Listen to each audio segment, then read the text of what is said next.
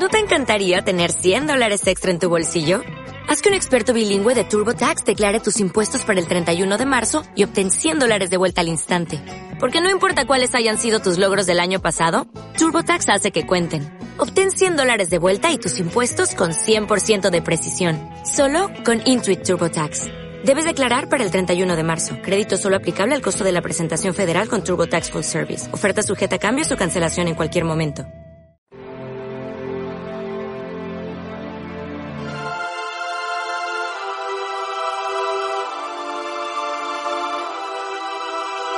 Aquel tiempo Jesús propuso otra parábola a la gente diciendo, el reino de los cielos se parece a un hombre que sembró buena semilla en su campo, pero mientras los hombres dormían, un enemigo fue y sembró cizaña en medio del trigo y se marchó.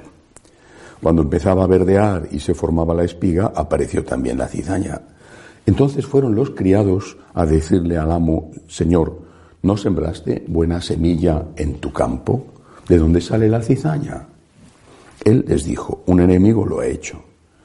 Los criados le preguntan, ¿quieres que vayamos a arrancarla? Pero él les respondió, no, que al recoger la cizaña podéis arrancar también el trigo. Dejadlos crecer juntos hasta la siega, y cuando llegue la siega, diré a los segadores, arrancad primero la cizaña y atadla en gavillas para quemarla, y el trigo almacenadlo en el granero. Les propuso otra parábola. El reino de los cielos se parece a un grano de mostaza que uno toma y siembra en su campo. Aunque es la más pequeña de las semillas, cuando crece es más alta que las hortalizas, se hace un árbol hasta el punto de que vienen los pájaros del cielo a anidar en sus ramas. Les dijo otra parábola. El reino de los cielos se parece a la levadura. Una mujer la amasa con tres medidas de harina hasta que todo fermenta. Jesús dijo todo esto a la gente en parábolas y sin parábolas no les hablaba nada, para que se cumpliera lo dicho por medio del profeta. Abriré mi boca diciendo parábolas, anunciaré lo secreto desde la fundación del mundo. Luego dejó a la gente y se fue a casa. Los discípulos se le acercaron a decirle, explícanos la parábola de la cizaña en el campo. Él les contestó, el que siembra la buena semilla es el Hijo del Hombre, el campo es el mundo, la buena semilla son los ciudadanos del reino, la cizaña son los partidarios del maligno, el enemigo que la siembra es el diablo. La cosecha es el final de los tiempos y los segadores los ángeles. Lo mismo que se arranca la cizaña y se echa al fuego, así será al final de los tiempos. El Hijo del Hombre enviará a sus ángeles y arrancará de su reino todos los escándalos y a todos los que obran iniquidad y los arrojarán al horno del fuego. Allí será el llanto y el rechinar de dientes. Entonces los justos brillarán como el sol en el reino de su Padre. El que tenga oídos, que oiga. Palabra del Señor. Gloria a ti, Señor Jesús. Son parábolas distintas, unas las parábolas del reino y la otra la parábola del trigo y de la cizaña. Vamos a empezar meditando sobre esta. No solamente, como explica el Señor, hay personas buenas y personas malas, y el Señor no puede, no quiere acabar con todas porque perjudicaría a los buenos y espera al momento del juicio cuando llega la muerte, sino que también en cada uno de nosotros hay trigo y hay cizaña, hay bien y mal, salvo el demonio, que es mal absoluto, y la Santísima Virgen, que es bien absoluto, no al grado de Dios, porque ya no es divina, pero sí porque es la Inmaculada. Todos los demás tenemos obras buenas y malas, todos. Hay quien tiene muchas más obras buenas que malas y al revés, por supuesto. Pero todos tenemos obras buenas y malas. En cada uno de nosotros hay trigo y cizaña. Y el Señor demuestra su amor a través de la paciencia. Espera. Sigue dándonos su cariño, su misericordia. sigue ayudándonos, esperando que respondamos con amor al amor, con agradecimiento al amor, para darle lo que Él tiene derecho a encontrar en cada uno de nosotros. Es un derecho suyo, es un deber nuestro, es una respuesta de amor, de agradecimiento ante tanto amor. Ese derecho de Dios es que demos fruto bueno, que seamos santos. Tiene paciencia Dios hasta el último instante de nuestra vida. Ahí se acaba nuestra oportunidad. A partir de ese momento vendrá el juicio. Y dice el Señor que será terrible, no hay que olvidarlo. Allí será el llanto y el rechinar de dientes. Naturalmente es una expresión, pero es una expresión que indica un contenido. El contenido es habrá un juicio de premio y de castigo. Y no hay que olvidarlo. No es una broma de Cristo ni un cuento para asustar a los niños en invierno. Luego están las otras parábolas, las parábolas del reino. Las parábolas del reino todas tienen el mismo sentido. Preparar a sus discípulos para la persecución. Somos pocos, les dice Jesús. Por eso las parábolas del reino siempre hacen referencia a cosas pequeñas, el grano de mostaza, la sal en la comida, una chispa de luz en la oscuridad de la noche. Somos pocos, no pasa nada. No tengáis miedo de ser pocos. Tened miedo de traicionar a Dios. De eso tenéis que tener miedo. No tengáis miedo de ser pocos, de no ser influyentes, de no ser capaces de que la sociedad se rija por motivos cristianos porque no tenéis la fuerza ni el poder suficiente.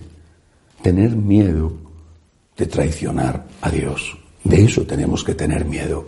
Porque si somos fieles, entonces sí seremos influyentes, aunque no tengamos mayorías. Recuerdo una carta que en su momento envió el entonces arzobispo de Filadelfia, Monseñor Chaput, a los sacerdotes de su diócesis, donde les decía, posiblemente en el futuro vamos a ser tan pocos, tan insignificantes, que no podremos lograr que la sociedad se dé a sí misma leyes inicuas, leyes del aborto, leyes de la eutanasia, leyes de la ideología de género. Ahí estará la trampa, siempre la trampa del demonio. Si cedes, si consigues el aplauso del mundo, podrás influir más sobre el mundo. Cede en algo para conseguir algo.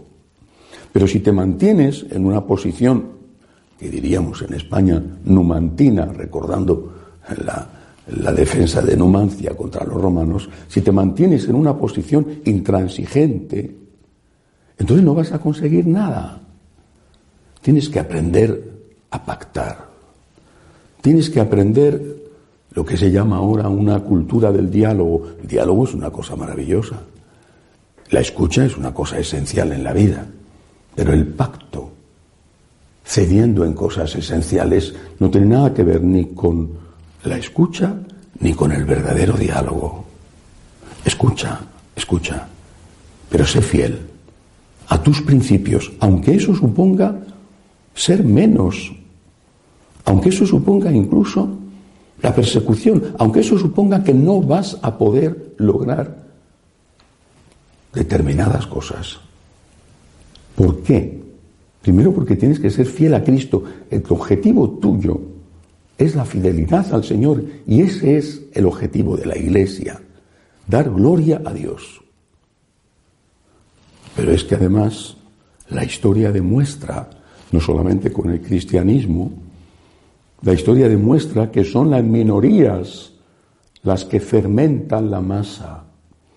Que son las minorías, cuando son activas, las que consiguen que el conjunto vaya por donde ellos quieren.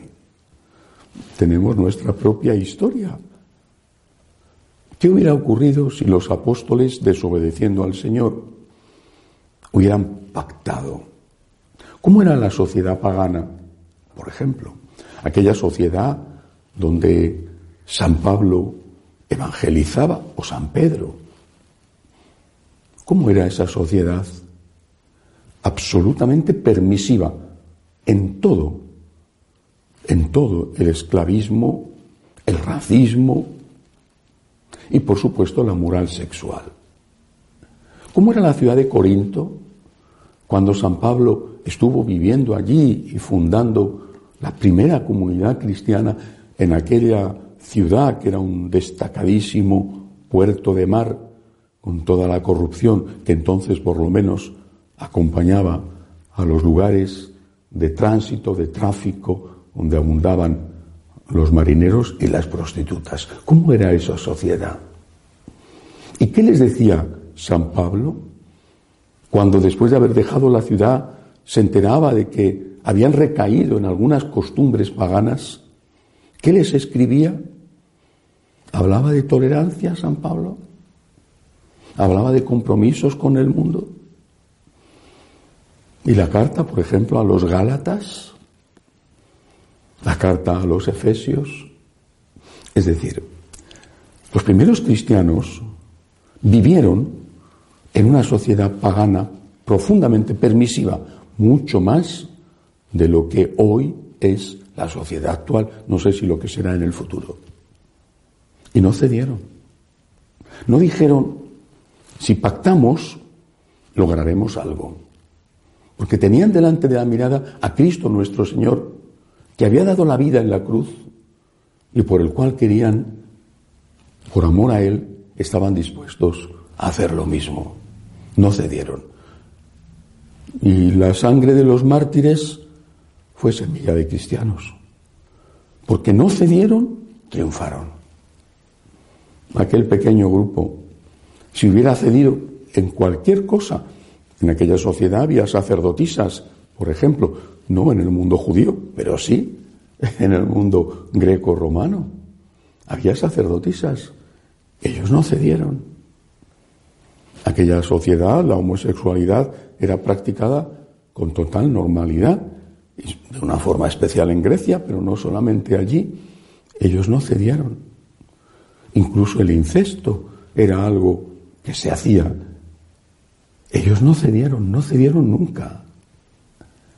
Creo que es la carta de Oneto la que dice que acabamos de llegar y ya estamos en todo el mundo. Y la que añade, tenemos en común la mesa, pero no la cama.